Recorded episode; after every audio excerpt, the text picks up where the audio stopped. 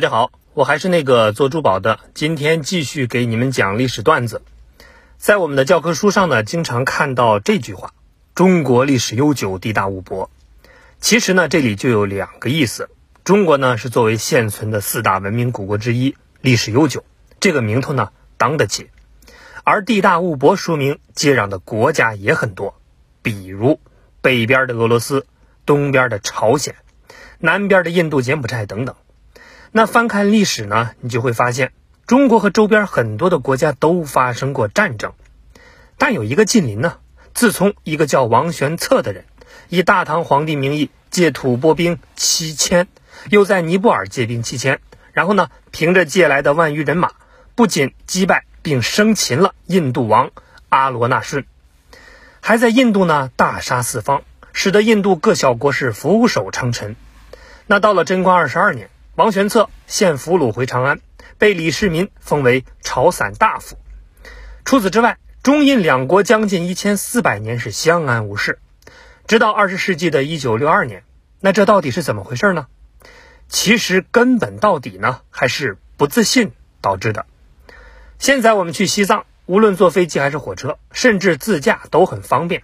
可放到七十年前，因为当时英国把西藏作为了势力范围，如果我们从中国内地去西藏，路呢可没有今天这么通顺。在五十年代和平解放西藏的过程中，很多时候对西藏进行物资运输，压根儿就不能走内地到西藏的道路，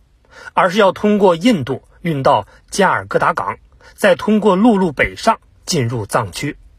所以当年印度就想。我是大英帝国的继承人，你们进藏还要经过我们的地盘，那我对西藏是不是应该有利益呢？多摩德不要脸！那在这种不以为耻反以为荣的所谓大国情节之下，印度人呢就有想法了。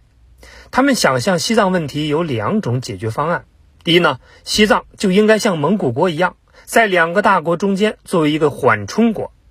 你呢也不统治西藏，我也不统治他，让他自个儿独立。我们呢暗中施压，那印度的如意算盘是什么呢？那就是如果我从印度本土进藏，比你上高原要容易；如果他独立，其实呢我是有好处的，我可以去渗透他。第二种方案，我们呢按照某个分法，把当今的西藏一分为二，中国呢控制东北一半，印度呢控制西南一半。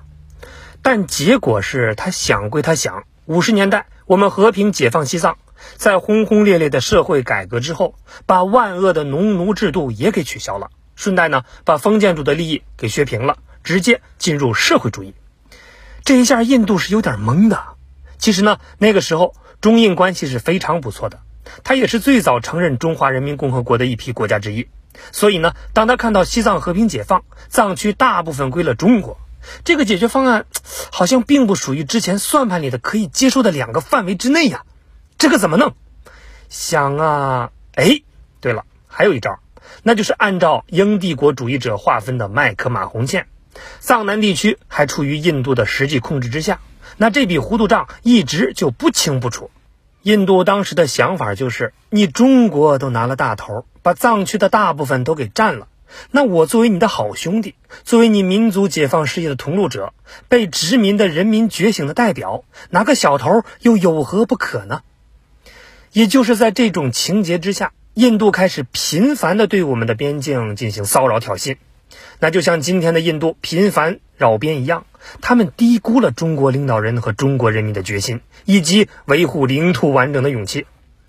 在印度不断的挑衅骚扰之下，我们呢也是不胜其烦。终于，在一九六二年，在印军不断的挑衅之下，投之以木桃，报之以弹药，我们呢发起了反击。而且这仗打的是非常漂亮，且深入印方控制境内。那咱们呢，从头说，其实中印之战是一场中国本不愿意打又不得不打的战争，毛主席呢也不情愿打。中印两国本是友好邻邦，印度呢也是第一个和中华人民共和国建立外交关系的非社会主义国家，中国政府也给予了热情的回报。一九五一年，为缓解印度的粮荒，在自身粮食紧缺的情况下。向印度提供了六十六万吨大米。那周恩来总理曾四次访印，共同确立了和平共处五项原则。到了一九五八年，中国在尼赫鲁的主张下参加了万隆会议。那更令人难忘的是，尼赫鲁访华以后，很长一段时间里，中印两国的大地上到处响彻着“中国印度是兄弟”的呼喊声。然而，就在这热烈的欢呼声之中，中印关系危机却已悄悄来临。众所周知，中印两国独立与解放之前，虽然未曾正式划定过边界线，却早已形成了一条各自遵守的习惯边界。印度呢，自1947年独立以后，开始时是一直遵守着这一边界，但在1954年以后，他们呢单方修改了官方地图，把东段的非法的麦克马洪线作为了已定国界，占领了属于中国的9万平方公里土地，又在中段侵占了阿里地区的2000平方公里土地，还把西段的巴里加斯划入印度版图。那这么一来，印度共侵占中国领土达12.5万平方公里。相当于中国一个福建省，那两国关系就此跌入了低谷。中印关系从手足情深到反目成仇，印度为什么会这么反常的作呢？其实呢，和后边的越南一样，都想在地区称霸，目的就是完成大印度联邦。大印度联邦本来是英国殖民者以印度为基地，向周边乃至东亚和印度洋拓展的战略构想。想不到尼赫鲁却对他是格外的欣赏。早在1934年的自传里就写道：“我个人对未来远景的看法是这样的，我认为将来会建立一个联邦，其中呢包括中国、印度、缅甸、西金、阿富汗和其他国家。”后来他又在印度的发展政治经济中心，听到了吧？所以呢，到这儿应该你会明白，你看到的现在很多印度神剧，基本上呢就体现了这种大宇宙的精神。尼赫鲁还一厢情愿地设计出了一个理想的边界，也就是把克什米尔、尼泊尔、锡金、不丹和阿萨姆作为印度的防务内线，把中国的西藏作为缓冲国纳入印度的势力范围，然后呢，把麦克马洪线和约翰逊阿尔达线作为印中理想的边界线。麦克马洪线和约翰逊阿尔达线呢，是英国殖民者的名字命名的。一九一四年，英国为了扩张他在殖民地的领土，以不正当的手段和当时的西藏当局秘密换文，炮制了大致以喜马拉雅山主脉分水岭为走向的边界线。那中国的历届政府呢，是从未予以承认。尼赫鲁甚至认为，独立为新生的印度创造了大好的时机，印度呢要建立自身为盟主的大印度联邦，并以此为基础跻身世界强国之列。这就是尼赫鲁在印度独立民主运动中萌生的关于印度的新概念。那印度独立以后呢？尼赫鲁便开始实施他的大印度联邦狂想，并在西藏问题上做了不少的手脚。一九四七年三月，当时的印度临时政府就曾经怂恿西藏独立。那尼赫鲁在会场上悬挂的巨幅亚洲地图，竟然把西藏置于中国的版图之外。后来呢？经过国民政府代表郑岩的强烈抗议。尼赫鲁才予以更正。同年五月，印度临时政府还向西藏阁下提出了继承并保持英国在西藏的特权和利益备忘录。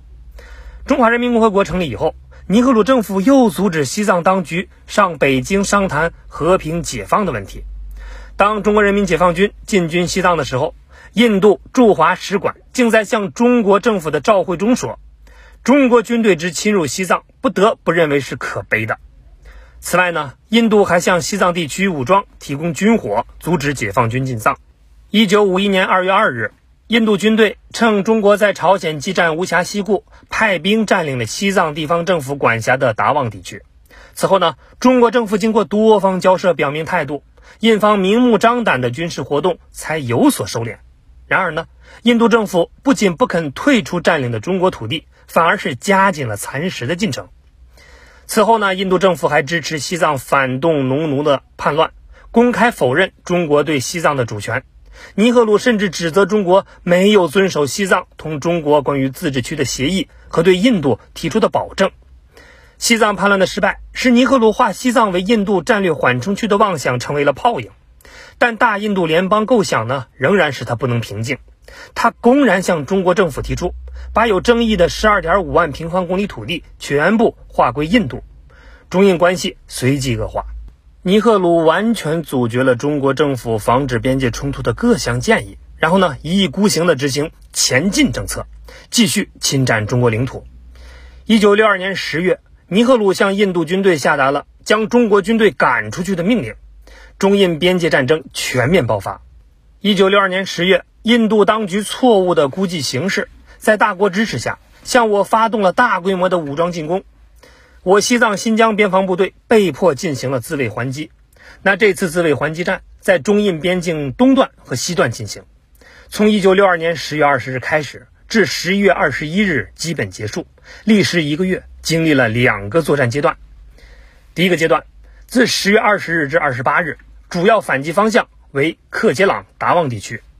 战前呢，印军在东段和西段的兵力为一个军部、一个师部、四个旅部、二十一个步兵营，约两万两千人。我军投入作战部队有西藏边防部队四个团，新疆边防部队一个多团。和昌都、林芝、山南分区的部队，在克杰朗方向，我军根据印军布势的前重后轻、侧翼暴露、正面宽、纵深浅的特点和地形形势，采取了从两翼开刀、迂回侧后、包围分割各个歼敌的战法。自二十日上午七时三十分开始反击，至当天下午，便大部歼灭了该地印军。接着呢，兵分五路，齐头并进，乘胜追击。于二十四、二十五日先后进驻车新桥、达旺等地。在西段地区，我军于二十日八时二十五分对入侵加勒万河谷和红山头之敌发起了反击。经过一个小时的战斗，全歼该部。二十一日乘胜扩张战果，至二十三日便全部扫除了班公湖两岸以及以北地区的三十一个印军据点。随即呢，挥戈南下反击巴里加斯地区之敌，歼其一部。昌都林芝山南分区的部队也于十月二十日实施反击，先后拔除了敌据点多处，进占易古通、马尼港、塔克辛和格里西娘等地。那第一阶段作战至此便告一段落。